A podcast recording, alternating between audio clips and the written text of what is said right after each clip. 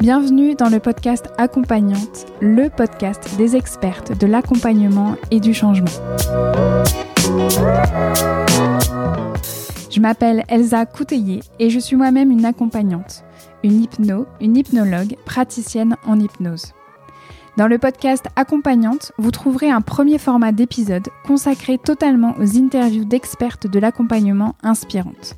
Je leur ai tendu un micro et je suis revenue avec elles sur leur pratique, leur parcours, leur vie, leur formation et sur tout ce qui les a amenées à être les accompagnantes qu'elles sont aujourd'hui. L'idée, c'est de faire entendre les voix d'expertes de l'accompagnement et du changement pour qu'elles puissent à votre tour vous inspirer pour créer la pratique et la vie qui vous ressemblent. Dans Accompagnante, vous trouverez aussi un deuxième format où je prends la parole en solo pour revenir sur des thématiques plus précises concernant l'accompagnement, l'hypnose et le fait de devenir accompagnante justement et de construire son activité et sa pratique. Pour ne manquer aucun épisode d'accompagnante, je vous invite à vous abonner sur votre application de podcast préférée Allez, c'est parti pour un nouvel épisode. Je vous souhaite une très belle écoute.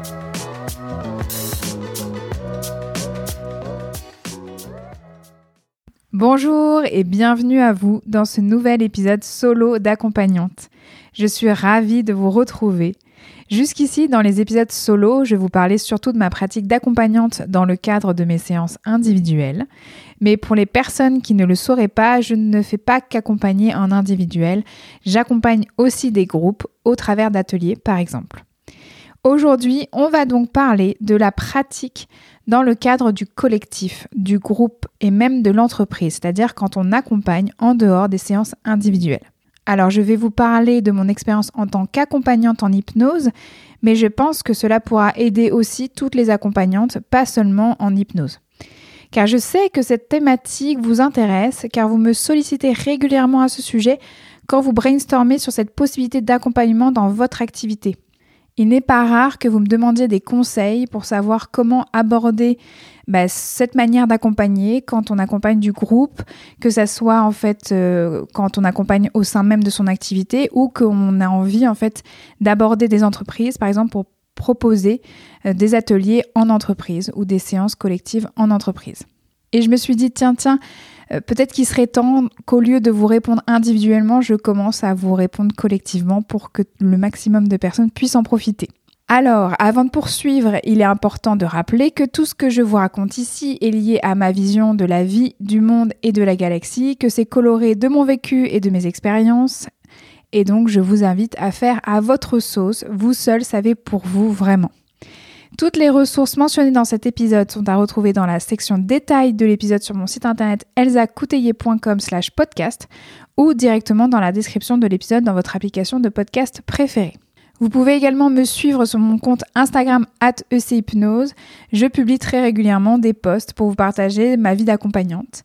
Et si vous aimez cet épisode, si vous adorez le podcast accompagnante, qu'il vous accompagne, que vraiment ça vous aide dans votre pratique ou simplement dans votre évolution personnelle, je vous invite à participer à son rayonnement en le partageant autour de vous et par exemple aussi sur vos réseaux sociaux avec une capture d'écran de l'épisode avec le hashtag podcast accompagnante en me taguant at EC pour que je vous relaie, sinon je ne vous vois pas. Et bien sûr, et bien sûr, vous avez toujours la possibilité de laisser une note et un commentaire sur Apple Podcast. Vraiment, c'est le meilleur moyen pour m'aider à faire connaître accompagnante et aussi à soutenir mon travail en m'envoyant des étoiles dans le cœur et dans les yeux. Et si vous voulez réagir ou interagir avec moi suite à l'écoute de cet épisode, vous pouvez tout à fait m'écrire en message privé sur Instagram, réagir sous l'un des posts qui présentent l'épisode ou m'envoyer un mail à hypnose.elsacouteille.com.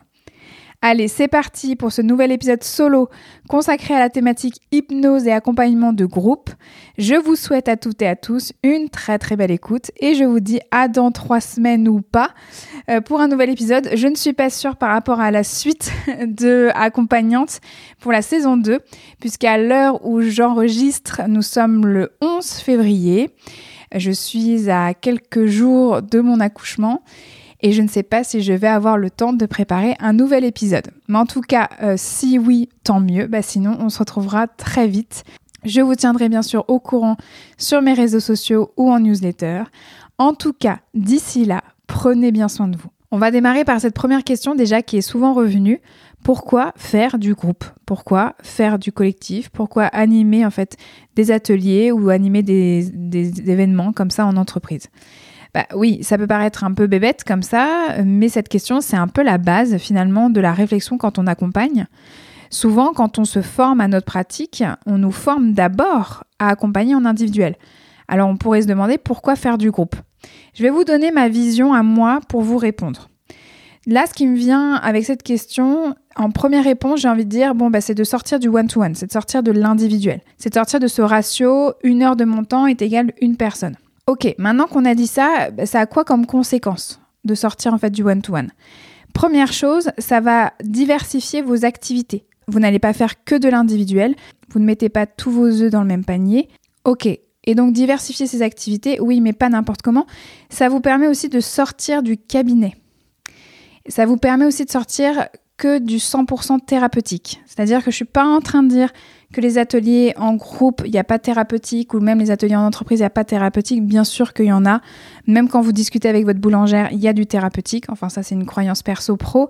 Donc, il y a du thérapeutique tout le temps. Mais on va dire que ça vous sort peut-être d'un thérapeutique parfois peut asphyxier si on en fait trop, ou qu'on s'écoute pas assez, ou qu'on prend pas assez soin de soi quand on accompagne. Ça permet aussi de diversifier vos revenus. Donc, c'est-à-dire que quand je parlais de pas mettre tous vos œufs dans le même panier, euh, non seulement c'est au niveau de l'activité, mais c'est aussi au niveau des revenus, des paniers de vos revenus. Et c'est pas indéniable comme élément. Euh, ça tout dépend en fait aussi de vos offres et de vos tarifs. Mais souvent, c'est ce qui est dit, quand vous faites du collectif ou quand vous faites surtout de l'entreprise, bah, vous gagnez en fait euh, beaucoup plus qu'en individuel. En tout cas, peut-être pas beaucoup plus, mais quand même vraiment mieux. Finalement, voilà, le ratio euh, une heure de votre temps est égal une heure de séance et donc euh, le tarif pour une heure, bah là forcément quand vous accompagnez du groupe, bah, vous pouvez facturer beaucoup plus. Après, tout dépend de votre région, de là où vous en êtes, de la concurrence et aussi du budget en fait des personnes que vous avez en face de vous. Autre élément important, comme ça vous sort du cabinet, bah, ça vous permet aussi de ne pas tomber dans la routine. Ça vous permet aussi peut-être d'être contacté de recevoir en groupe des personnes qui ne euh, seraient pas venues en fait en séance individuelle avec vous. Et donc, euh, bah, ça vous permet de continuer à bah, progresser, continuer à découvrir des personnes qui vous ressemblent pas exactement, qui ressemblent pas en fait à vos accompagnés habituels. Voilà, donc ça vous sort de votre routine, ça vous permet en fait de continuer à progresser, à continuer de vous ouvrir en fait sur le monde, sur les gens en fait qui pourraient avoir besoin de vous. Alors, euh, soit pour vous rendre compte que c'est vraiment pas ce genre de personne que vous avez envie d'accompagner, soit euh, simplement en fait pour ouvrir davantage d'horizons. Euh, et, je trouve aussi que c'est un excellent moyen pour tester des choses également. Que ce soit de tester des thématiques ou de tester des processus, de voir aussi comment les personnes en face de vous réagissent. Et ça va vous permettre aussi de nourrir votre pratique, même en individuel. En fait, pour moi, c'est vraiment des éléments qui communiquent l'individuel et le collectif. L'un nourrit l'autre et l'autre nourrit l'un. Après, il y a un élément crucial pour moi quand on va vers le collectif, quand on va vers le groupe, c'est l'impact. Vous avez forcément plus d'impact quand vous animez en groupe. Votre impact, il va au-delà de l'individuel. Alors, euh, c'est pas que euh, quand on a un compagnon individuel, on a un impact tout petit. Non. Euh, moi, pour moi, c'est les deux. C'est-à-dire que j'ai un premier impact en individuel, voilà, où je suis là hein, pour les personnes qui viennent me voir en séance individuelle on fait un travail de fond, je suis au taquet et je suis bien consciente et reconnaissante euh, de la confiance que la personne place en moi et de tout chemin qu'on fait en fait euh, ensemble et donc de l'impact que ça va avoir en fait elle pour sa vie et moi pour ma pratique. Mais c'est vrai qu'il y a quelque part quelque chose où moi en ce moment en tout cas je peux parler en fait vraiment au jeu. Je sens qu'en 2022-2023, le collectif pour moi sera vraiment une voie d'exploration, d'émancipation et même d'expansion parce que j'ai vraiment envie d'avoir plus d'impact. Là, vraiment, euh, au-delà de l'individuel, je sens que j'ai plein de choses maintenant à transmettre en collectif, avec l'expérience. Et voilà, il y a vraiment cet appel pour avoir plus d'impact et peut-être d'aller chercher des personnes qui seraient pas venues en individuel et quand même de proposer des choses en fait super importantes, super bienfaisantes en fait pour, euh, pour toutes ces personnes-là. Et ça fait une magnifique transition par rapport à ce que je voulais vous dire sur le pourquoi du comment aujourd'hui dans ce podcast, je vous parle de ça. Pourquoi je vous parle en fait de collectif? Pourquoi je vous parle de groupe? Pourquoi je vous parle d'entreprise? À l'heure où j'enregistre donc cet euh, épisode, c'est pas du tout à l'heure où vous, vous allez l'entendre. Là, on est début février encore. Et donc, ça fait un tout petit peu plus d'un mois que j'ai animé euh, mon atelier donc euh, annuel qui s'appelle Booster. Là, c'était Booster 2022. C'était Booster l'année en fait qui arrive. J'ai commencé en 2020, donc c'était Booster 2020, après c'était Booster 2021 et là c'était Booster 2022. Et donc cette année, j'ai animé Booster 2022 avec tout d'abord le format en visio et en direct avec 25 personnes. Et puis ensuite en présentiel avec 6 personnes au cabinet. Cet atelier, je l'adore vraiment. Je vous raconterai un petit peu plus tard euh, la jeunesse de cet atelier-là. Mais voilà, donc il y a dans le contexte très récent, c'est en fait toute la dynamique qui a pu se jouer pour moi euh, avec cet atelier-là euh, dernièrement. Ça m'a donné vraiment envie à nouveau de repartir sur le collectif. Cette envie, elle était quand même là, avant, mais elle avait comme été un petit peu tuée dans l'œuf, on va dire, par euh, bah, ce qui se passe depuis euh, deux ans avec euh, cette pandémie mondiale. C'est pas pour rien que j'ai eu un coup de cœur pour le cabinet que je loue actuellement. Quand je l'ai vu, je suis arrivée dans cette pièce principale lumineuse avec ces trois fenêtres donnant sur le jardin et surtout l'espace disponible. Je me suis dit waouh, c'est là en fait où j'accueillerai en individuel et où aussi j'animerai mes propres ateliers à moi ici in situ. Sauf que le Covid est arrivé et que bah ça n'a pas du tout été possible. Sauf dernièrement avec tous les gestes barrières, euh, le masque et compagnie. Mais voilà, c'est tout récent, ça un peu, ça m'a un peu coupé euh, l'herbe sous les pieds. Mais là, c'est en train de revenir et j'ai voilà, aussi cette envie, comme je vous disais, d'avoir plus d'impact qui, qui, est bien présente là pour 2022-2023. Et donc, pourquoi je vous parle de tout ça aujourd'hui? Pourquoi je vous parle du groupe, de l'entreprise, du collectif euh, c'est que bah, je pense qu'il est grand temps que je vous réponde collectivement et que je vous donne aussi, euh, moi, mon retour d'expérience par rapport à ça. Parce que bon, bah, ça fait un petit moment maintenant que je suis installée, que j'ai pu tester différents formats, différents contextes aussi d'accompagnement en collectif. Euh, j'ai pu animer des ateliers euh, très intimes, juste avec 3-4 personnes, et aller animer des ateliers à plus de 35-40 personnes. J'ai aussi animé des ateliers que moi j'avais créés, donc 100% créés en fait par moi-même. Et là, il faut que je précise que j'ai animé des ateliers que j'avais créés à 100% pour moi-même dans le cadre de mon activité. Donc c'est vraiment euh, dans le cadre où je disais, bah voilà, moi tel jour à mon cabinet, je vais animer un atelier sur cette thématique-là. Et puis aussi, j'ai animé des ateliers où, par exemple, c'était des entreprises ou euh, des collectifs, euh, comme des collectifs de coworking ou des coopératives d'activité d'emploi, ou euh, même des entreprises qui me sollicitaient sur un thème en particulier, par exemple euh, les émotions, le stress, euh, etc. Et il y a eu aussi parfois des co-constructions, c'est-à-dire un mélange des deux, où par exemple l'entreprise me demandait une thématique qui tournait autour de l'introduction à l'auto-hypnose, à la gestion du stress et aux émotions. Et en même temps, moi, c'était quelque chose que j'avais déjà fait, et donc il y avait une co-construction entre moi, mon avis d'experte et aussi de mon expérience, et les besoins de l'entreprise.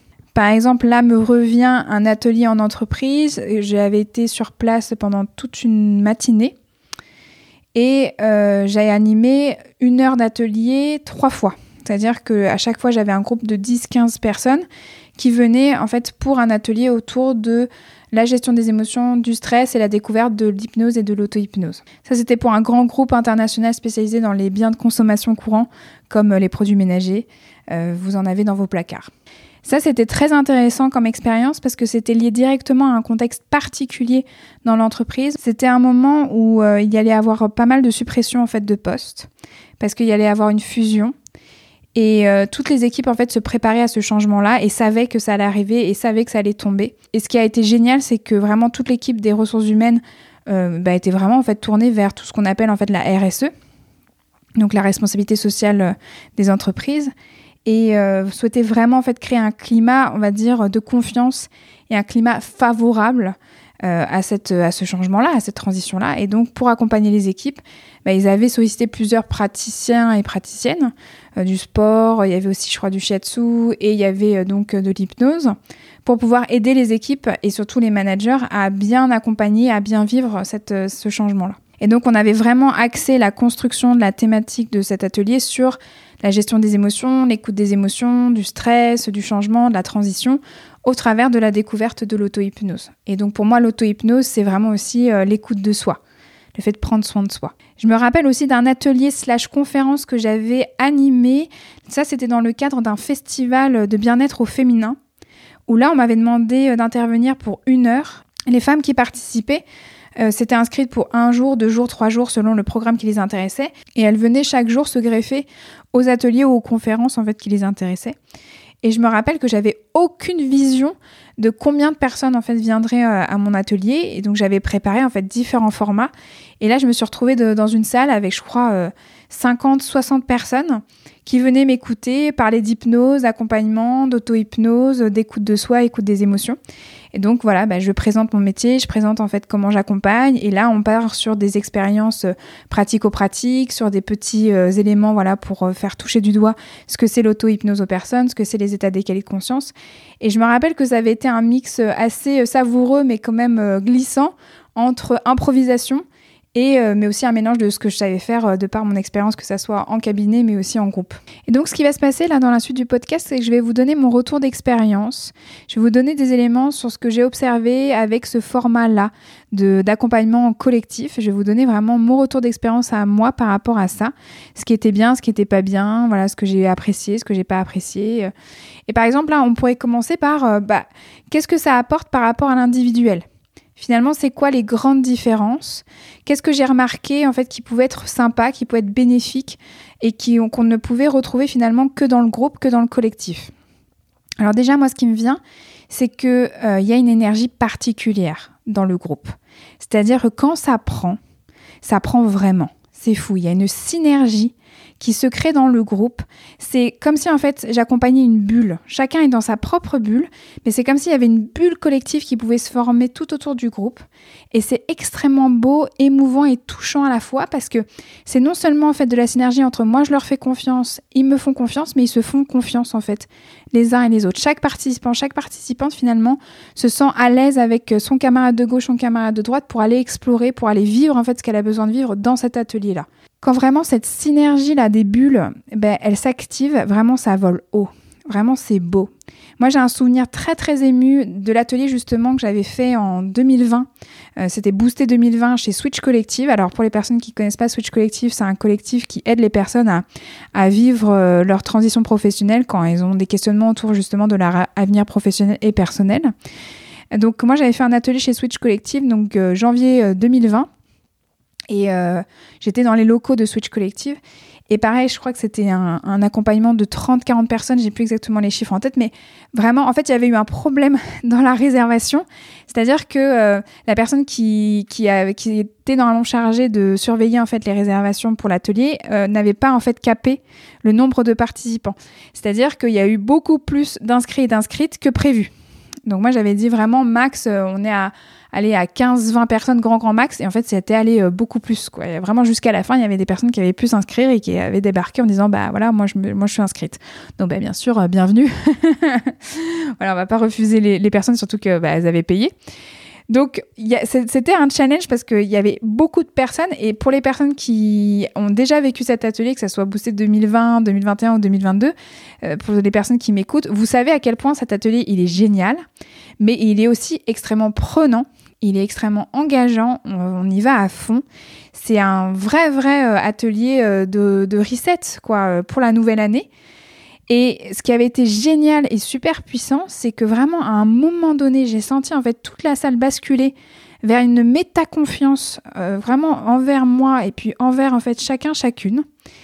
Et j'ai vu des autorisations magnifiques, mais d'ailleurs, en fait, moi, c'est ce qui me touche le plus hein, dans, l'énergie en fait des groupes c'est quand euh, vraiment il y a des autorisations individuelles et l'autorisation individuelle crée en fait une autorisation collective.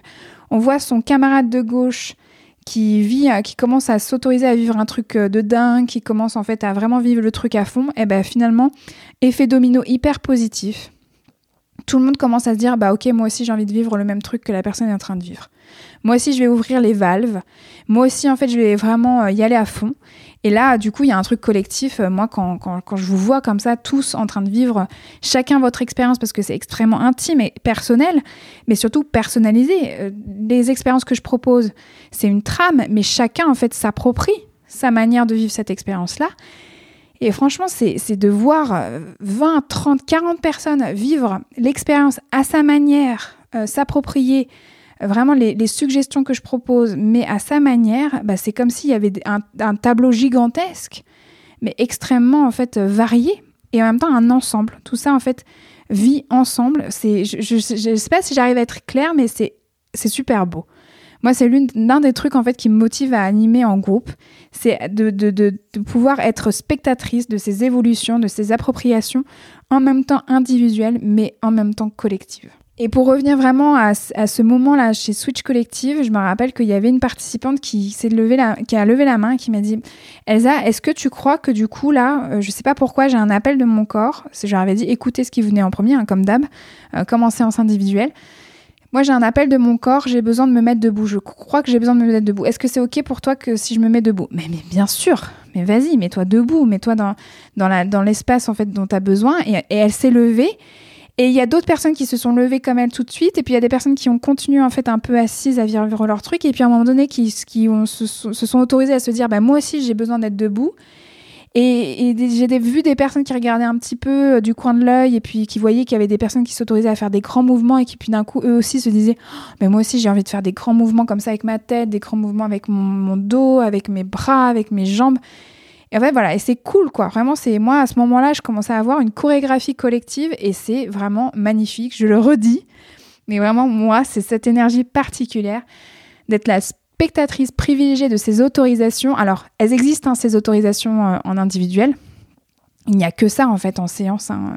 Mais là, de le voir, en fait, en collectif, puissance, bah, nombre de, participants et de participantes, ça vous donne un, shot de beauté Vraiment, c'est très émouvant. Alors, qu'est-ce que ça apporte d'autre le collectif par rapport à l'individuel, surtout au niveau de l'accompagnement? Ben, C'est un bon premier pas pour découvrir, hein. c'est une, possibilité que vous laissez aux personnes de découvrir votre pratique sans trop s'engager. C'est moins engageant hein, que l'individuel. Euh, parce qu'il y a l'effet de groupe, on est un peu protégé en fait par les camarades. Quoi. Euh, on peut, si on veut, dans la salle, on peut se mettre au fond ou on peut décider euh, de participer seulement à la hauteur en fait qu'on veut. Euh, c'est moins facile comme ça de, voilà, de s'engager sans s'engager quand on est euh, en individuel. Alors, je suis pas en train de dire que euh, les gens sont pas engagés en fait en collectif, loin de là. Je pense que vous l'avez entendu il y a quelques instants, au contraire. mais voilà, il y a quand même l'effet de groupe qui fait que bah, on n'est pas tout seul et que quand on connaît pas surtout en fait l'hypnose, hein, quand on connaît pas en fait l'accompagnement de l'hypnose ou de l'auto-hypnose, bah, de découvrir ça en groupe, ça permet un peu de, de voilà, décompresser quoi bah ouais, ça fait un peu moins peur, quoi, tout simplement. Ça, ça donne un peu plus de courage ou plus d'envie. Euh, voilà.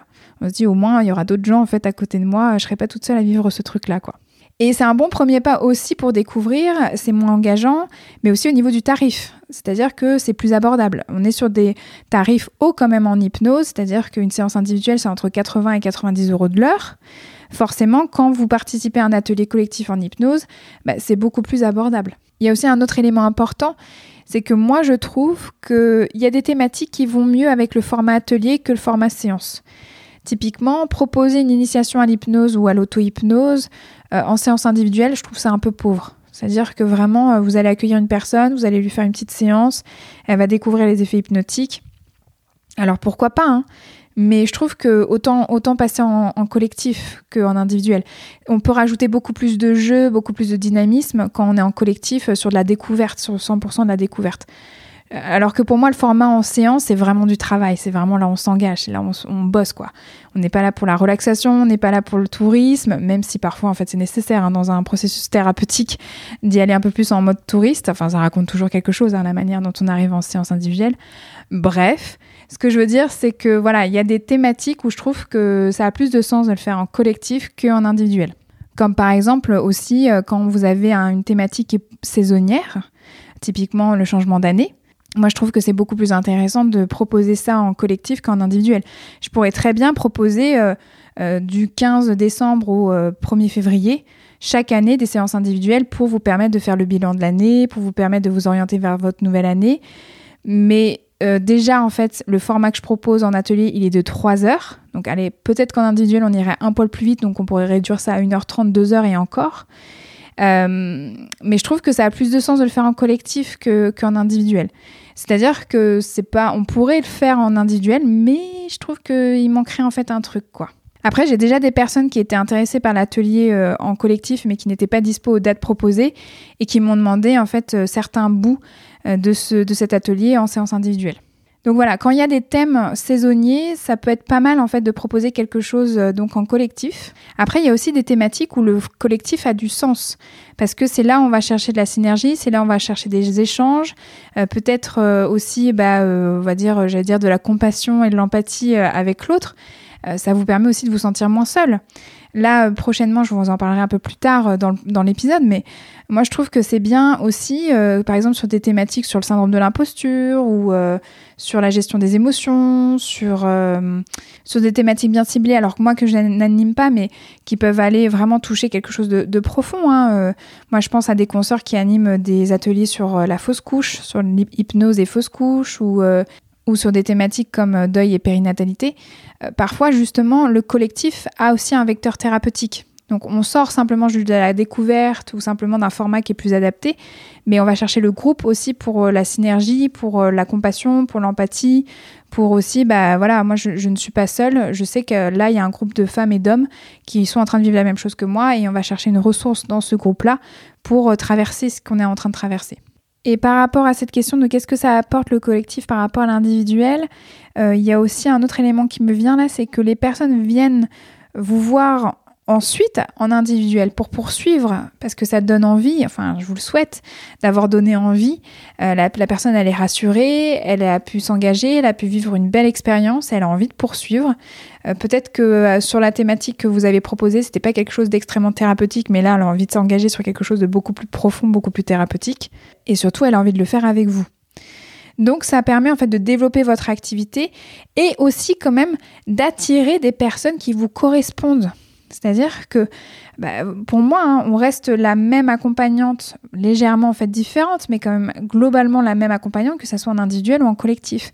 Donc ça permet aussi aux personnes de sentir quelle accompagnante vous êtes en collectif et donc quelle accompagnante vous pourriez être aussi en individuel. Et donc, vous attirez vraiment des personnes qui ont envie de travailler avec vous. Pas seulement parce que votre cabinet est à côté de son domicile ou de son travail, pas seulement parce que vous avez plus de 50 avis positifs euh, sur euh, votre page euh, Google Maps. Non, c'est parce qu'elle a découvert votre style, elle a apprécié en fait votre manière de mener en fait l'atelier. Donc elle, se sent suffisamment confiance et dans l'envie d'être accompagnée par vous. Ce qui est chouette aussi, c'est que non seulement ça développe votre activité, mais de passer en fait comme ça, d'accueillir des personnes en groupe et ensuite en individuel et vice versa, ça vous permet aussi de découvrir vous accompagner différemment. C'est-à-dire que moi, j'ai des accompagnés que j'ai découverts en fait euh, en séance, qu'après j'ai retrouvé en groupe, ou des accompagnés que j'ai d'abord découverts en groupe et après que j'ai accompagné en séance individuelle. Et c'est hyper sympa parce que c'est pas la même énergie et en même temps c'est la même personne. Et vous les voyez aussi évoluer au fur et à mesure des mois. Typiquement, moi, il y a des personnes à qui euh, je propose des ateliers collectifs que j'ai pas vus depuis un certain temps parce qu'on a clôturé l'accompagnement.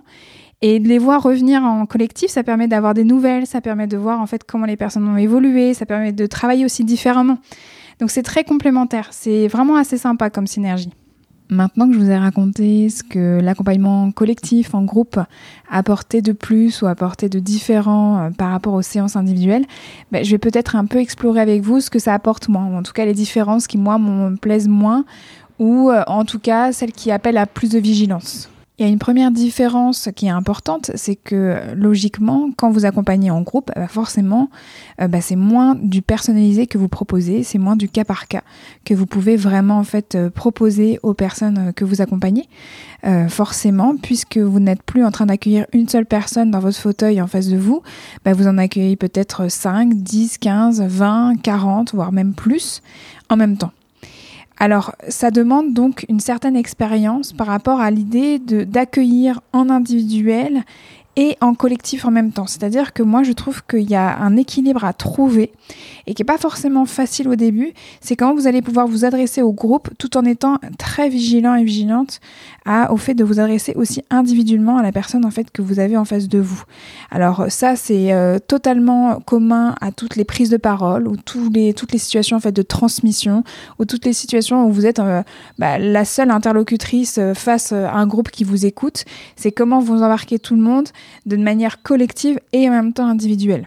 Et au début, quand on démarre, bah, c'est peut-être pas évident et ça vous demandera peut-être un peu plus d'entraînement pour être sûr de créer cette synergie collective, de pouvoir être vraiment euh, dans cette ambiance de bah oui, bien sûr que je suis une accompagnante pour plusieurs personnes en même temps et euh, à, cette occasion, bah, je peux aussi m'adresser individuellement aux personnes, je peux aussi personnaliser parce que moi je pense vraiment que même s'il y a du groupe, vous pouvez trouver des axes de, personnalisation euh, en prenant le temps d'apprendre à connaître justement les personnes que vous accompagnez là en collectif déjà en prenant le temps euh, bah, d'apprendre leur prénom, de savoir en fait si elles ont déjà pratiqué ou pas bah, ce que vous proposez. Par exemple, moi je demande toujours dans la salle qui connaît déjà l'hypnose, qui a déjà en fait été accompagné en hypnose ou des personnes qui connaissent euh, déjà l'auto-hypnose.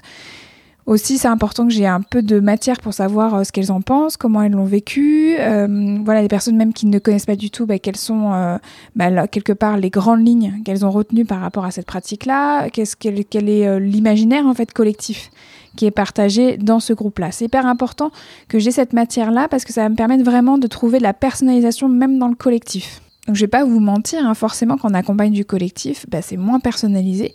C'est-à-dire que s'il y a une personne qui est légèrement en difficulté ou en grande difficulté par rapport à un exercice ou même par rapport à un processus que vous proposez ou même simplement rien que par une théorie qui comprend pas, vous pouvez très bien l'expliquer une fois, deux fois, mais à un moment donné, vous pouvez pas arrêter tout l'accompagnement parce que cette personne-là en fait euh, n'arrive pas à avancer par rapport à ce que vous proposez. Donc vous allez pouvoir peut-être lui proposer une adaptation et ça, je pense que ça va vraiment venir avec l'expérience. Moi j'ai une expérience comme ça où je sais que pour l'atelier Booster euh, la nouvelle année, euh, j'ai une phase où il euh, y, y, a plusieurs fois une personne ou deux qui m'ont dit que ça, ça leur parlait moins. Et donc j'ai trouvé des moyens pour ajuster euh, pour ces personnes-là. Mais c'est avec l'expérience. C'est-à-dire que la première fois que j'ai proposé cet exercice et que j'ai eu cette réaction en face de moi, euh, ben, j'ai un peu été prise au dépourvu. J'ai proposé une adaptation, mais forcément, en fait, avec mon retour d'expérience sur l'année d'après, j'ai pu tout de suite, en fait, proposer des nouvelles choses. Donc, on peut quand même trouver de la personnalisation, mais bon, ça reste quand même limité. Quand je parlais de difficulté, c'est que s'il y a vraiment une personne, euh, vous êtes en train de proposer un processus qui lui parle pas du tout, même en fait qui va provoquer en elle une réaction bah, de rejet, ou elle va être réfractaire, ou elle va complètement en fait se mettre un peu en dehors du groupe, ça vous pouvez le sentir très vite. Je, peux vous dire que vos émotions, vos capteurs émotionnels, ils captent très rapidement en fait quand il y a une personne qui commence à être réfractaire à ce que vous lui proposez. Vous pouvez prendre le temps, trouver le moyen en fait de lancer le groupe dans l'expérience et discrètement aller auprès de la personne pour comprendre en fait ce qui se passe et pour ajuster en fait ce que vous êtes en train de lui proposer. Sinon, autrement, moi je pense qu'il y a quelque chose qui reste complètement en commun entre les séances individuelles et les séances en collectif. C'est-à-dire que euh, c'est le cadre. Le cadre est hyper important. Vous construisez votre cadre en fait pour l'accompagnement en individuel, mais vous devez aussi prendre le temps déjà de vous à vous, de construire avec vous-même le cadre d'accompagnement que vous voulez proposer en collectif. Qu'est-ce qui est ok, qu'est-ce qui est pas ok, qu'est-ce que vous attendez des personnes euh, qu'est-ce que vous attendez pas du tout des personnes et comment vous pouvez dès le début de l'atelier en fait poser les grandes lignes de votre accompagnement de ce cadre-là pour que les personnes en fait qui sont là et qui sont prêtes en fait à vivre l'expérience que vous allez proposer parce que c'est pour ça en fait qu'elles sont venues, ben, elles aient déjà compris consciemment et inconsciemment ce qu'elles peuvent faire, ce qu'elles peuvent pas faire, ce que vous, euh, ce, avec quoi vous êtes ok, ce que, ce avec quoi vous n'êtes pas ok. C'est important que vous puissiez porter le cadre pour qu'elles puissent se reposer dessus. C'est la même chose qu'en individuel. Donc forcément, il y a un cadre de sécurité, il y a un cadre de dialogue, il y a un cadre de confiance, il y a un cadre aussi de curiosité qui peut être proposé, un cadre d'autorisation également. Moi, c'est vraiment un mot qui revient énormément dans mes euh, manières d'expliquer en fait ce que je propose euh, en collectif. Je parle beaucoup d'autorisation, que les personnes elles ont pris ce temps-là et se sont autorisées pour avoir ce temps spécial en fait rien que pour elles. Donc autant en fait s'autoriser à le vivre à fond ce temps-là parce que euh, bah, ça n'arrive pas si souvent et qu'en plus ça va leur apporter en fait beaucoup. Donc pour moi il y a vraiment un temps au début de l'atelier qui est hyper important de prendre pour poser en fait son cadre d'accompagnement au risque en fait finalement que au fur et à mesure de l'atelier, quand vous allez perdre en fait peut-être certaines attentions, des, personnes qui vont peut-être être un peu plus réfractaires à ce que vous leur proposez parce que elles savent pas, elles n'ont pas compris ou elles n'aiment pas euh, ou elles ont besoin peut-être d'un peu plus d'informations. Eh ben, euh, d'avoir posé le cadre avant, ça vous permet en fait de trouver des leviers d'adaptation beaucoup plus facilement en fait par la suite. Et puis après, c'est comme en individuel, vous pouvez pas forcer quelqu'un en fait à changer, vous pouvez pas forcer quelqu'un à, tester quelque chose, vous pouvez pas forcer quelqu'un à adhérer en fait à ce que vous lui proposez. Euh, ça arrive de tomber en fait sur des personnes qui sont réfractaires, qui finalement euh, se disent bah, qu'est-ce que je fais là, c'est pas du tout ce que j'avais imaginé, et vous sentez qu'elles sont complètement en train de passer à côté en fait euh, de ce moment partagé ensemble. Bah, quelque part c'est de votre responsabilité et en même temps pas du tout. C'est-à-dire que si vraiment, moi j'ai tout le temps, si vraiment il y a quelque chose qui va, va pas en fait solliciter moi, on essaye de trouver en fait une solution.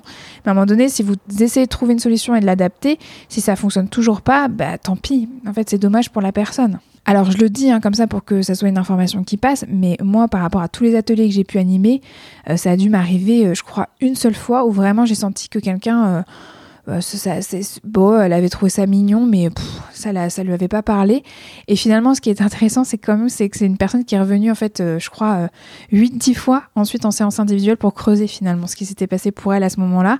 Parce qu'elle s'était rendue compte finalement, parce qu'on avait échangé par mail justement quand je demandais des feedbacks sur l'atelier, elle m'avait écrit un mail et on avait échangé en fait là-dessus, sur ce qu'elle m'avait dit, sur les retours du pourquoi en fait, finalement, elle, ça s'était pas passé comme elle aurait voulu, ou moi, comme j'aurais voulu que ça se passe pour elle et eh ben en fait ça a amené que euh, l'idée que bah, elle, est venue travailler en fait là-dessus ensuite en séance parce que ça racontait beaucoup plus euh, quelque chose la concernant là en tout cas dans ce cadre-là que en fait par rapport à moi ce que je lui proposais. Si je reviens à la question qu'est-ce que ça apporte moins le collectif par rapport à l'individuel?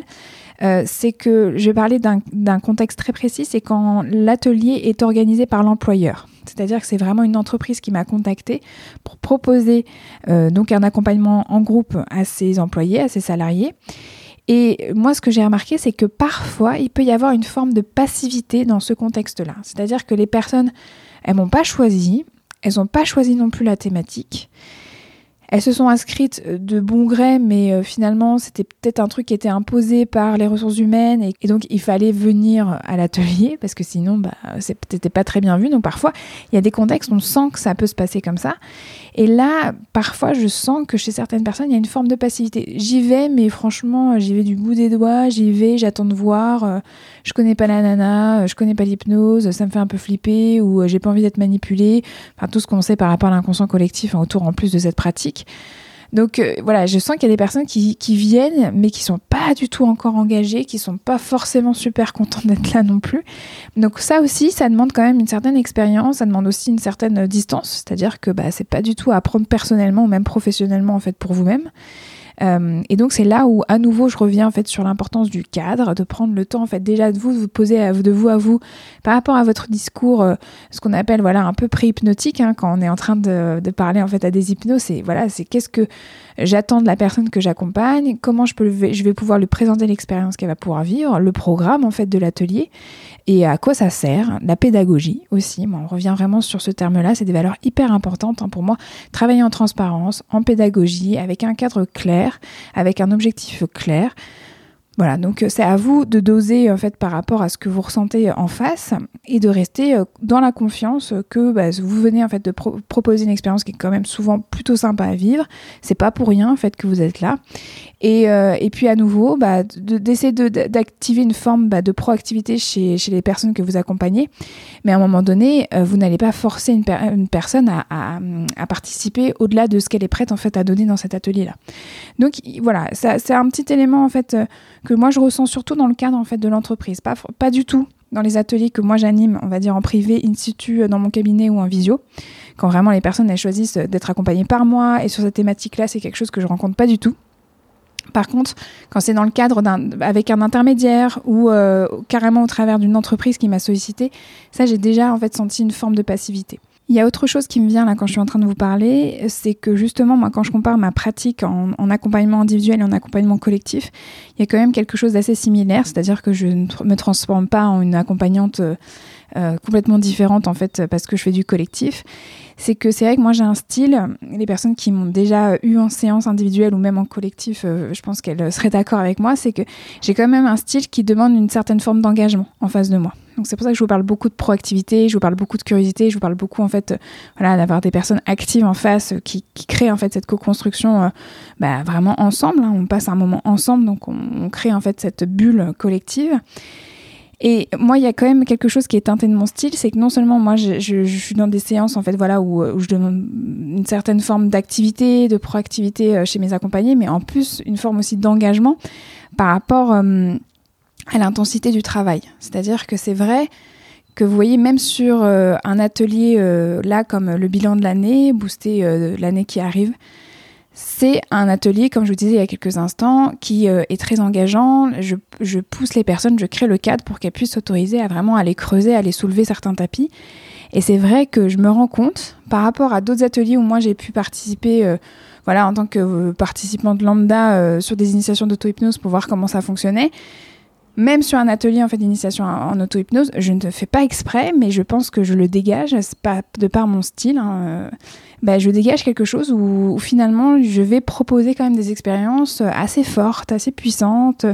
Euh, voilà, on va, on, fait pas juste de la petite découverte. Et ça, c'est quelque chose en fait qui, c'est pas que le collectif apporte moins, mais à nouveau, si je dois vous proposer des conseils pour bien préparer en fait vos ateliers collectifs, c'est-à-dire qu'il y a aussi un équilibre à trouver entre, euh, bah, je vais proposer quelque chose qui va être assez intéressant, à valeur ajoutée euh, pour les personnes, mais euh, tout en restant en dehors, si possible, du, cadre thérapeutique ou en dehors de quelque chose qui pourrait en fait être trop émouvant, émotionnel, fort pour les personnes qui, signent pour votre atelier.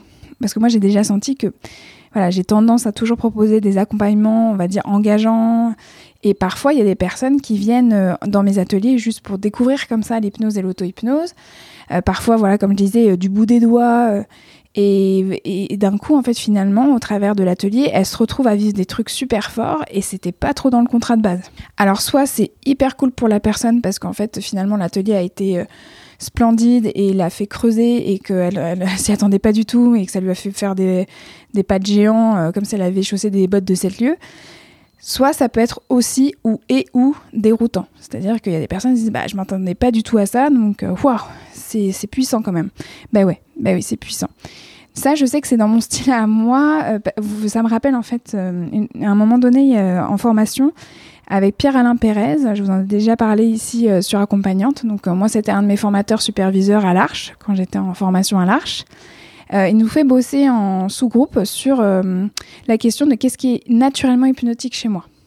Au-delà de votre voix, au-delà de votre regard, qu'est-ce qui est hypnotique naturellement en fait chez vous? Et moi, je sais qu'on s'était mis d'accord avec Pierre-Alain sur le fait que ce qui était naturellement hypnotique chez moi, c'est cette croyance que la personne en face, elle va pouvoir changer vraiment de manière euh, incroyable, que j'ai vraiment j'ai cette croyance qui est gravée en fait en moi et que mon style est très lié aussi à une incarnation, on va dire, euh, d'urgentiste. Je suis un peu une hypno-urgentiste, une hypno, hypno-pompier. C'est ce que aussi Sana Temsamani m'avait dit hein, quand elle m'avait donné ma première invitation euh, pour l'atelier à l'Arche. Sana Temsamani, euh, que j'ai interviewé là dans Accompagnante lors de la saison 1. Et d'ailleurs, on en parle dans cette interview. On revient sur le fait que moi, elle m'avait dit que j'étais une accompagnante dans l'âme. Et je lui avais demandé ce que c'était. Et en gros, elle m'avait dit bah, une accompagnante dans l'âme, c'est d'avoir toujours cette capacité d'être dans la justesse de l'accompagnement et dans la justesse de la présence à l'autre. Et qu'elle euh, dit vraiment euh, qu'elle sent chez moi que qu'importe ce que la personne elle pourrait porter sur ses épaules, qu'importe en fait euh, ce qu'elle a besoin de déposer là en séance, moi je serai toujours là. Et que inconsciemment je, je vibre ça. Et je pense qu'en séance euh, collective, ça s'arrête pas ce truc-là. Je pense que d'inconscient à inconscient, on se parle. Et, euh, et, les personnes, euh, même si elles viennent juste pour un atelier d'initiation à, l'auto-hypnose, eh ben, parfois il se passe déjà des trucs déroutants et super forts parce que j'ai un cadre solide derrière ça. quoi. Et qu'il y a peut-être des autorisations qui sont données plus plus. Donc voilà, il y a quelque chose aussi à, à trouver une forme d'équilibre. Alors moi, voilà, c'était pour vous donner mon retour d'expérience c'est que je sais que je fais très attention maintenant avec l'expérience à trouver le juste milieu entre proposer des accompagnements, on va dire, euh, voilà, engageants et en même temps de rester très en lien avec ce que je propose, avec le contrat de base. Euh, et, à nouveau, dans mon cadre, de toute manière, je le pose. Je dis, voilà, ça parfois il y aura des choses en fait que vous ne comprendrez pas, il y aura des grosses émotions alors que vous avez l'impression qu'on travaille juste sur un petit truc et en fait c'est pas du tout un petit truc. J'ai des personnes qui viennent au cabinet avec des demandes, elles me disent voilà une petite demande et finalement au fur et à mesure de la séance ou de l'accompagnement on se rend compte que c'était pas du tout petit quoi. Donc même vous voyez sur un atelier collectif on pourrait partir sur euh, bon bah, c'est juste une petite initiation, euh, bah en fait parfois euh, c'est pas du tout une petite initiation parce qu'il y a une émotion qui a besoin en fait vraiment d'être accompagnée sur ce moment-là. Donc ça, pareil, c'est pas que ça apporte moins, mais c'est un aspect en fait où il faut garder une certaine vigilance, euh, toujours travailler en sécurité, toujours travailler avec votre cadre à vous et toujours en fait communiquer avec vos accompagnés. Et ce que je suis en train de vous dire là m'amène euh, en fait à faire euh, une transition euh, assez formidable pour la prochaine question que j'ai reçue en message privé et qui revient assez souvent, c'est est-ce que j'aime accompagner justement pour les entreprises? Alors je vous avais dit hein, que moi j'avais, je trouve qu'il y a hum, parfois une différence dans l'engagement des personnes qui viennent en atelier en entreprise par rapport aux personnes qui viennent en atelier, on va dire collectif mais in situ dans mon cabinet. Alors, pour répondre à la question, est-ce que j'aime le faire pour les entreprises? Alors oui, moi, j'aime beaucoup en fait accompagner. De toute manière, j'aime beaucoup accompagner, euh, qu'importe, en individuel et en collectif. Par contre, pour les entreprises, quand je suis sollicitée, c'est vrai que moi, euh, je ne réponds pas n'importe comment, à n'importe quelle demande, pour n'importe quoi, avec n'importe qui. Les valeurs que j'ai dans mon cabinet en séance individuelle restent les mêmes que euh, quand je suis en collectif et surtout pour les entreprises. C'est-à-dire que, voilà, je reviens sur le message de la pédagogie, de la transparence moi, si je sens que c'est des ateliers qui sont trop, on va dire, euh, ouais, qui sont trop one shot dans le spectacle, euh, juste la distraction, bah je fais pas. C'est pas du tout mon truc. moi, je suis vraiment là pour apporter des outils supplémentaires, pour proposer des regards différents sur soi, amener les personnes à s'écouter davantage, à prendre le goût, vraiment de prendre soin d'elles. Et donc, si vraiment c'est trop du one shot, euh, coucou, euh, on amuse la galerie, il euh, y a les mains qui se rapprochent, ok, on apprend un petit peu au passage sur l'hypnose et l'auto-hypnose, mais c'est vraiment léger. moi, ça m'intéresse pas. Je préfère vraiment garder mon énergie pour les personnes que j'accompagne en individuel. Et à nouveau, je pense que ça, c'est lié à mon style, c'est lié à ma, manière de voir l'accompagnement, ma manière de voir l'hypnose. Pour moi, c'est un art, hein. c'est un art d'accompagner, c'est un art de transmettre, c'est un art en fait, voilà, de voyager à l'intérieur de soi, à l'intérieur de ses états en fait de conscience. Tout ça, pour moi, c'est artistique, hein, presque. Hein. Ça, c'est très lié à la manière dont j'ai été formée à l'Arche, où c'est vraiment comme ça en fait qu'on nous apprend à voir l'hypnose. Euh, et puis c'est comme ça souvent qu'on arrive euh, à l'hypnose. C'est ce qui plaît beaucoup euh, d'ailleurs dans les cabinets publics de Kevin Finel. Parmi toutes les interviews que j'ai pu faire des accompagnantes euh, justement sur le podcast, beaucoup ont découvert l'hypnose d'accompagnement au travers des cabinets publics de Kevin Funel. Euh, que ce soit in situ à l'Arche ou via la chaîne YouTube de, l'Arche. Bah, c'est souvent ce, qui, ce qui touche, c'est le côté artistique, c'est la grâce, c'est la beauté du moment, c'est la beauté en fait de, des mondes intérieurs de chacun, chacune. Donc, si moi, il n'y a pas ça ensuite euh, en collectif, en entreprise, ben, j'y vais pas. Donc, à nouveau, moi, j'ai travaillé déjà de mois à mois pour avoir mon cadre, savoir en fait qu'est-ce qui me plaisait dans le collectif, qu'est-ce qui me plaît en fait surtout dans le collectif en entreprise. Et si je sens que mon cadre ne va pas dans le cadre qui, m'est proposé en fait par l'entreprise, bah, je dis non, tout simplement. Et donc pour vous donner des exemples plus concrets, j'ai déjà refusé des demandes un peu farfelues, en tout cas que moi que je trouvais un peu farfelues ou vraiment aussi last minute. Euh, par exemple, les demandes un peu farfelues euh, que j'ai eues dernièrement, je sais que il y a une, infirmière qui travaille dans un hôtel de luxe parisien, vraiment euh, le truc 5 étoiles, je crois, vraiment grand palace. Euh, elle était la responsable d'une semaine en novembre qui était vraiment banalisée seulement pour euh, créer un événement autour de l'arrêt du tabac, puisque novembre, le mois de novembre, en fait, vous le savez, c'est le mois sans tabac. Et à l'occasion du mois sans tabac, dans euh, l'hôtel, elle avait décidé d'organiser une semaine autour de l'arrêt du, tabac. Moi, je savais même pas que c'était possible en fait qu'un palace ait déjà une infirmière en fait salariée euh, au sein de même de l'établissement, et qu'en plus parfois il y avait des semaines euh, voilà thématiques autour bah, d'une question comme ça de société ou de santé. Et donc à l'occasion de toute cette semaine-là, elle me demandait d'animer plusieurs ateliers autour de l'arrêt du tabac. Et quand j'ai un petit peu creusé la demande, euh, bah, elle me disait, voilà, ça serait euh, à chaque fois, chaque jour, 40 euh, personnes, un atelier sur l'arrêt du tabac. Et donc l'objectif, c'est que ces personnes-là, ces 40 personnes, à la fin de l'atelier, bah, ça y est, elles, soient devenues non fumeuses. voilà, c'est fini la cigarette pour elles. vous avez été ce déclencheur-là, quoi. Et ça, moi, ça ne me parle pas du tout comme cadre en fait d'accompagnement.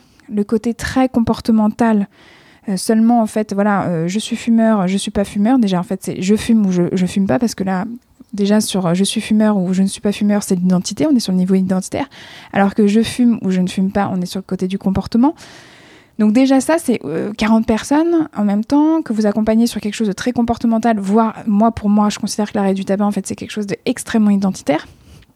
Et donc, en quelques temps, euh, je sais pas, c'était deux heures, je crois, euh, il fallait que ces 40 personnes-là aient atteint cet objectif. Donc vraiment le côté très euh, vers le, vers le résultat. Alors c'est pas un problème en soi, hein. en séance individuelle, on est tourné vers le changement, on est tourné vers le résultat, on va pas se mentir, c'est hyper important, c'est ça qui donne la boussole.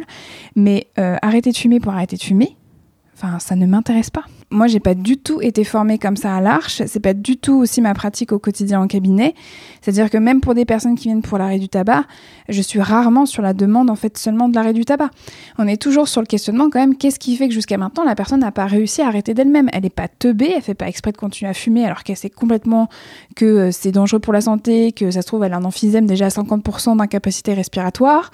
Euh, que euh, sa mère est morte d'un cancer, la personne, elle n'est pas teubée. Donc ces 40 personnes-là que je vais voir, en fait, euh, fois 5 jours, je crois que c'était ça, hein, pendant toute une semaine autour de l'arrêt du tabac, surtout en fait dans ce contexte d'un hôtel parisien de luxe, waouh, je me suis dit, est-ce que j'ai vraiment envie de passer mes journées à faire ça Surtout que là, à nouveau, c'est une entreprise, donc là c'était un hôtel qui me sollicite, les personnes ne me choisissent pas, elles choisissent plutôt la thématique, elles choisissent plutôt le résultat. Est-ce que je suis capable d'assumer derrière? Euh, Est-ce que vraiment ça m'intéresse de transmettre ce que j'ai à transmettre dans ce cadre-là? La réponse était non. et j'ai quand même essayé hein, de trouver des enjeux pédagogiques euh, à transmettre euh, à la personne. J'ai essayé de lui expliquer ma démarche, j'ai essayé de lui expliquer comment je travaillais. Et en fait, j'ai vite compris que ça, ça ne l'intéressait, mais absolument pas. Mais vraiment, absolument pas. Donc voilà, voilà moi ce que j'appelle une demande farfelue, c'est-à-dire que c'est une demande qui euh, sort de nulle part, qui est hyper engageante pour moi parce que c'est quand même énorme euh, comme, euh, comme densité de travail. et en plus, c'est complètement hors de mon cadre et de mes valeurs d'accompagnante.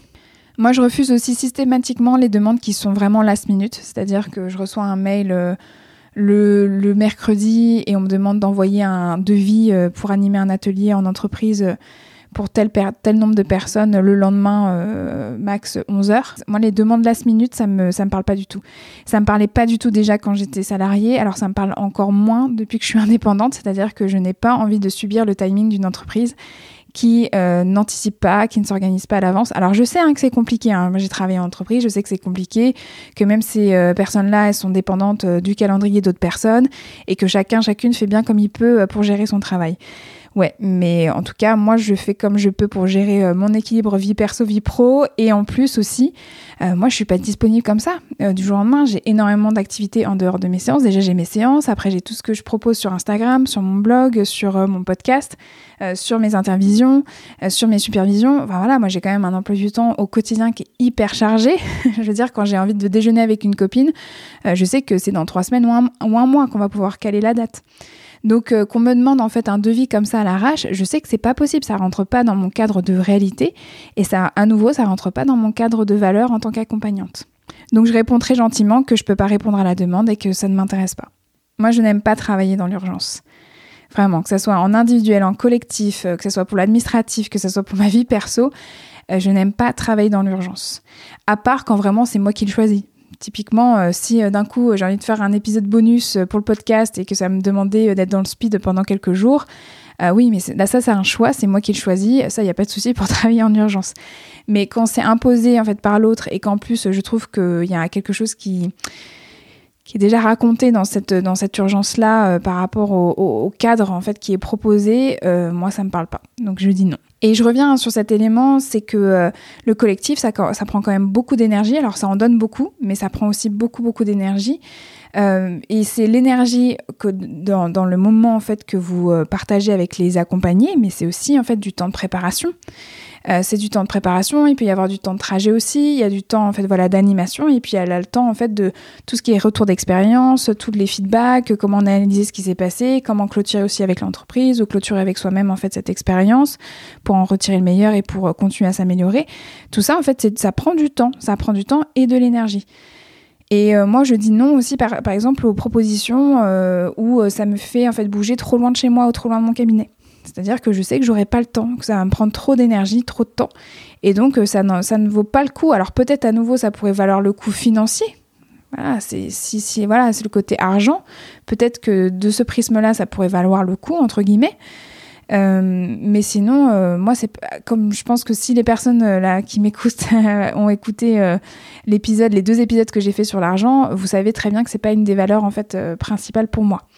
Donc je me dis que ça en vaut pas le coup, quoi. C'est trop énergivore. Moi, mon activité principale, c'est toujours dans ce contexte-là où mon activité principale, c'est l'accompagnement individuel. C'est pas l'accompagnement collectif. Après, si vous, euh, votre activité principale, c'est l'accompagnement collectif, c'est tout autre chose. Vous voyez, si euh, je, reviens sur ce qu'une personne me disait pour euh, l'épisode FAQ spécial argent et accompagnement, elle me disait oui, mais moi j'ai peur de déséquilibrer ma vie pro, ma vie perso et devoir travailler davantage pour pas forcément gagner plus ou, à minima le même salaire que je gagne en fait en tant que salarié. Ça dépend de votre positionnement. Si vous choisissez de vous positionner sur une activité qui est orientée avant tout B2B, qui est orientée avant tout en fait atelier collectif euh, en entreprise ou vos ateliers collectifs en ligne euh, ou euh, in situ, c'est pas du tout la même chose. D'ailleurs, ça me fait penser que je vais vous parler en fait de quelque chose. Je, le place là à voir en fait si ça vous parle ou pas que j'en parle maintenant. Mais il y a donc l'accompagnement individuel. Donc les personnes viennent à votre cabinet, viennent à vous en fait en tout cas cabinet en présentiel ou, ou en ligne. Et puis donc il y a l'accompagnement collectif, il y a l'accompagnement collectif via les ateliers que vous proposez vous. Vraiment, c'est vous en fait qui êtes force de proposition et qui créez vos ateliers et qui les proposez en ligne ou qui les proposez en fait dans votre cabinet. Et puis il y a les ateliers donc que vous animez en entreprise. Et donc là, il y a plusieurs manières en fait de pouvoir accéder en fait au monde de l'entreprise et que vous pouvez en fait prospecter. C'est-à-dire que vous, en votre nom, vous allez envoyer des mails, vous allez vous mettre sur des réseaux euh, de personnes en fait, voilà, où euh, vous allez pouvoir être en contact avec des personnes qui gèrent finalement euh, souvent dans les ressources humaines bah, le budget pour ces animations d'ateliers pour les salariés. Mais il y a aussi une autre manière de faire, c'est ce que j'appelle en fait les entremetteurs avec les apporteurs d'affaires. C'est-à-dire qu'il y a des entreprises qui sont spécialisées maintenant pour pouvoir jouer les intermédiaires entre des praticiens ou des praticiennes, euh, on va dire dans le mieux-être ou dans le bien-être, de les mettre en lien justement avec des entreprises. Ces entremetteurs ont un carnet d'adresses d'entreprises qui, avec qui elles ont déjà négocié un budget annuel. Elles vous mettent en lien, toutes les deux, euh, en échange donc soit d'un abonnement annuel ou soit d'une commission sur euh, le tarif que vous négociez avec l'entreprise en question. Donc si vous avez envie de vous tourner vers le collectif mais que vous n'avez pas envie de prospecter individuellement en votre nom et que vous avez envie que ça soit euh, un intermédiaire qui puisse le faire à votre place parce que soit vous n'avez pas le temps, vous n'avez pas envie, vous ne savez pas faire, ça existe. Mais bon, ça coûte un certain budget puisque moi je sais que j'ai été sollicitée il n'y a pas longtemps par une plateforme la première année, il me proposait en fait euh, un abonnement à 700 euros et il me garantissait, je crois, euh, quatre ateliers avec une, entreprise. Là, sur la première année, comme j'avais payé, je payerais l'abonnement, euh, il n'y aurait pas de commission. mais sur l'année d'après, à partir de la deuxième année, il n'y a plus d'abonnement annuel, donc il n'y a pas les 700 euros, mais il y a à chaque fois, je crois, 12% de commission sur chaque atelier négocié avec les entreprises qui font partie de leur carnet d'adresses. Et donc, euh, dans, ce cadre-là, vous avez un conseiller qui vous suit, qui vous propose en fait les ateliers qu'il a pu négocier pour vous et euh, qui euh, vous fait aussi une page, je crois que sur leur site internet et qui et qui prospecte pour vous. Voilà, c'était ce que je voulais vous dire par rapport aux apporteurs d'affaires, ça existe. Mais j'ai pas grand chose de plus à vous raconter dessus puisque moi j'ai juste été sollicitée comme ça euh, dernièrement par une plateforme en particulier. Euh, il y a une autre plateforme voilà, qui m'avait euh, qui m'avait contacté par rapport à ça. Je crois que Medoucine aussi a un côté comme ça entreprise, plus corporate, plus B2B à proposer en fait aux personnes qui sont abonnées à sa plateforme de prise de rendez-vous.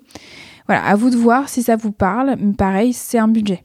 On arrive bientôt à la fin de cet épisode et euh, je vais conclure en vous racontant comment moi je vois les choses pour moi, en tout cas euh, pour mon développement en 2022 et 2023.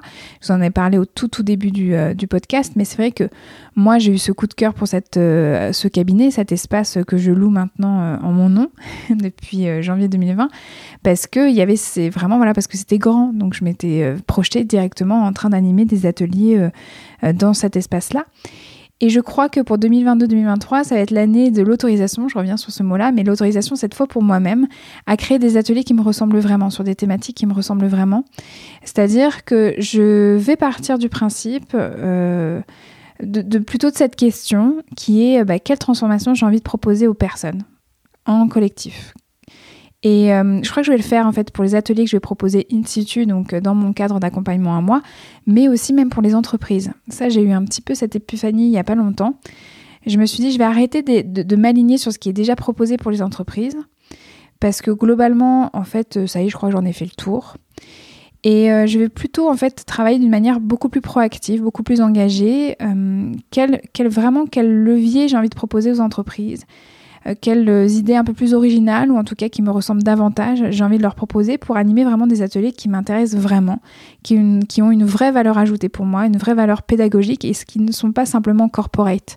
Vous voyez, des ateliers qui ne sont pas seulement en fait institutionnels parce que ça passe bien en fait de faire ces ateliers-là.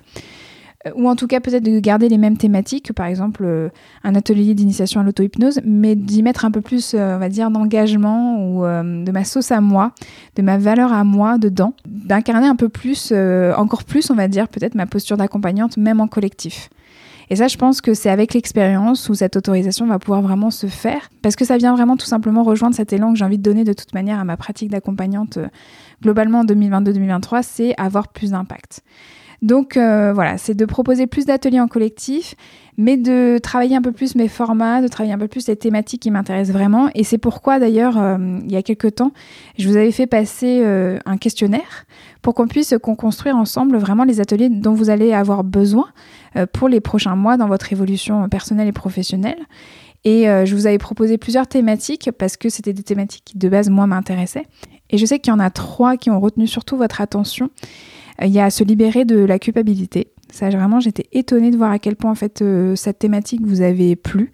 Comme quoi, la culpabilité, euh, c'est vraiment une émotion, un sentiment qui est très présent peut-être voilà, en vous et qui aurait besoin d'être exploré pour pouvoir être s'alléger en fait de justement de ce sentiment-là.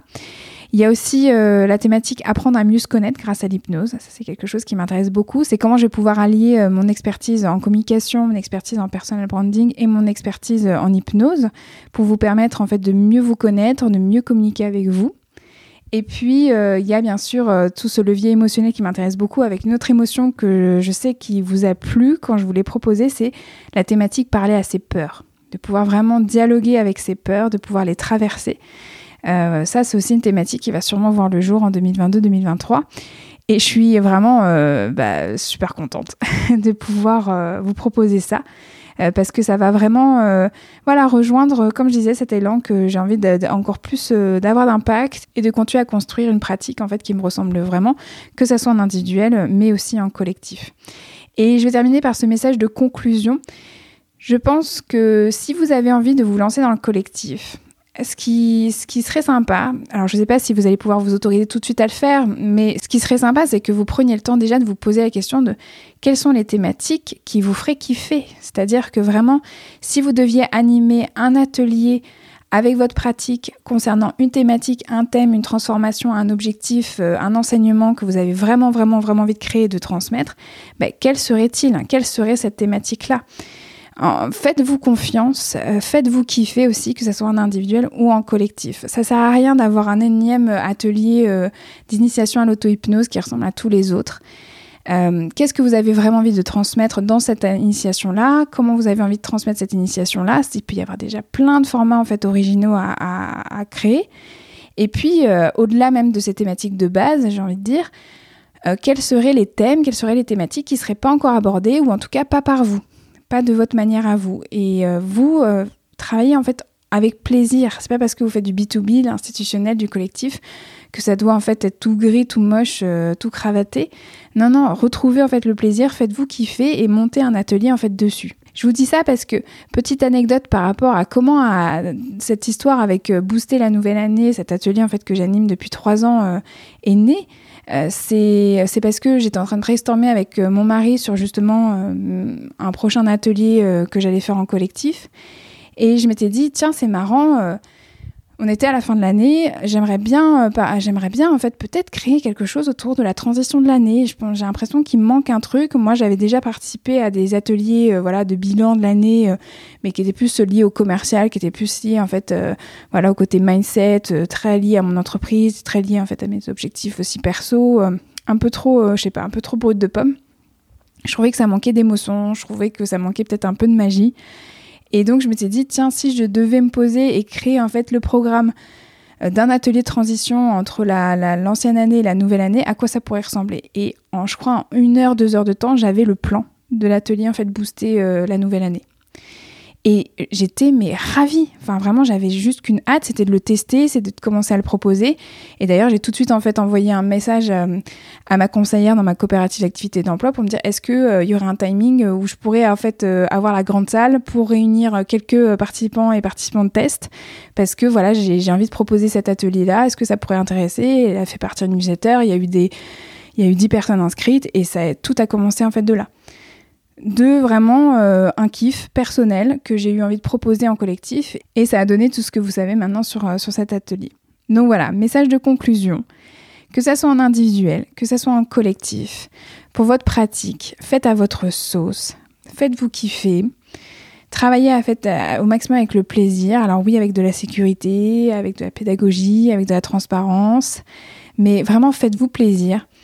Euh, parce que c'est comme ça que ça marche. Et c'est comme ça en fait que vous allez vous-même en fait kiffer que les gens en fait qui vont vous suivre après en atelier et puis après en individuel ils vont kiffer aussi voilà ça c'est mon, mon conseil de conclusion.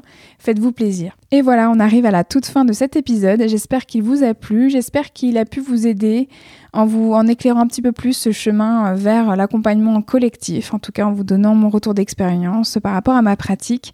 Si vous avez des questions, si vous avez envie d'interagir, je suis disponible en fait sur Instagram, sur mon compte @echypnose et sinon vous pouvez tout à fait m'écrire à hypnose@elsacouteiller.com. Je vous dis à bientôt, je ne sais pas exactement quand puisque euh, je vais accoucher dans les prochains temps. Euh, mais bon, on se tient au courant et en attendant, de toute manière, euh, vous avez encore plein d'épisodes à écouter. Je pense que, à part si vous êtes des gros gros fans, et ça vraiment, je vous en remercie, peut-être que vous avez loupé un ou deux épisodes. Donc n'hésitez pas à retourner en fait sur les épisodes que vous n'avez pas encore eu le temps d'écouter. Mais en tout cas, on se retrouve bientôt et je vous souhaite le meilleur en fait en attendant et prenez bien soin de vous. Vous pouvez retrouver toutes les notes de cet épisode ainsi que tous les épisodes d'accompagnante sur mon site internet elsacouteiller.com. Si cet épisode vous a plu, vous pouvez mettre des paillettes dans mon cœur et des étoiles dans mes yeux en notant, commentant et partageant le podcast autour de vous. On se retrouve dans trois semaines pour un nouvel épisode. En attendant, vous pouvez me suivre dans ma vie d'hypnose sur mon compte Instagram at echypnose. À très vite